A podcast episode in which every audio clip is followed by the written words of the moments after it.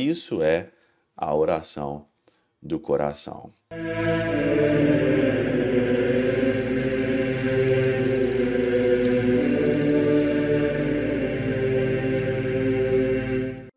Em nome do Pai, do Filho e do Espírito Santo. Amém. Olá, meus queridos amigos, meus queridos irmãos. Nos encontramos mais uma vez aqui no nosso Teóso, Viva de Coriésio, Percor Maria, nesse dia 22 de junho de 2023, aqui na nossa 11 semana do nosso tempo comum. Eu gostaria hoje no Evangelho continuar aqui é, a nossa meditação sobre a vida de oração. Né? Hoje o Evangelho é de Mateus 6, 7 que diz o seguinte aqui, né? Quando orardes, não useis de muitas palavras, como fazem os pagãos, eles pensam que serão ouvidos pela força das muitas palavras, né? Não usei muitas palavras. Uma das coisas que estão mudando muito o meu coração ultimamente é, é, eu já sempre gostei, mas uma das minhas orações prediletas é a oração mental.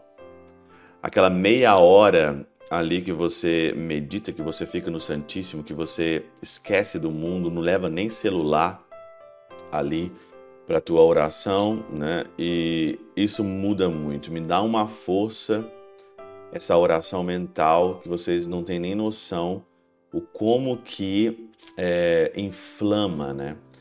Quando eu fiz aqui a novena é, de Pentecostes, um dos dias falava sobre a oração mental como que a oração mental inflama a nossa vida.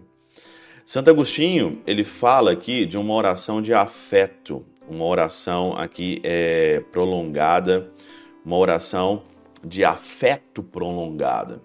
Aqui na Catenaura diz assim, ó, não é orar falando muito, como pensa alguns, o orar por longo tempo, né? Uma coisa é falar muito, outra é um afeto prolongado. Sobre o próprio Senhor escreveu-se que passava as noites em oração, Lucas 6, e que rezava por muito tempo, Lucas 22, para dar-nos o exemplo. Disse que nossos irmãos do Egito têm frequentes, mas muito curtas orações ejaculatórias pronunciadas de modo secreto, temerosos de que a intenção, tão necessária ao que ora, seja violentamente arrebatada e, por longas demoras, acabe por enfraquecer. Com isso, nos ensina suficientemente que, assim como essa intenção não deve embotar, quando não pode perdurar, do mesmo modo não deve ser rompida e perdurar. Afastemos da oração os discursos abundantes, mas que não falte oração continuada se a intenção persevera fervorosa. Falar muito na oração é tratar uma coisa necessária com palavras supérfluas. Orar muito é tocar com o exercício continuado do coração aquele a quem suplicamos, pois, de ordinário, esse assunto se trata melhor com os gemidos, com que com discursos, mais pelo choro do que pelo discurso. Oração de afeto prolongado. Pequenos momentos ali que vão inflamando o teu afeto, inflamando o teu coração, para você sempre estar em sintonia com o Cristo. Orações secretas. Olha como que ele cita aqui os irmãos do Egito, que tem várias ejaculatórias e orações secretas que eles é, faziam, porque eles tinham temoridade ali de perder a intenção. Rezar com o coração, exercício contínuo do coração exercício contínuo do desejo, de desejar, de um afeto prolongado pelo Senhor.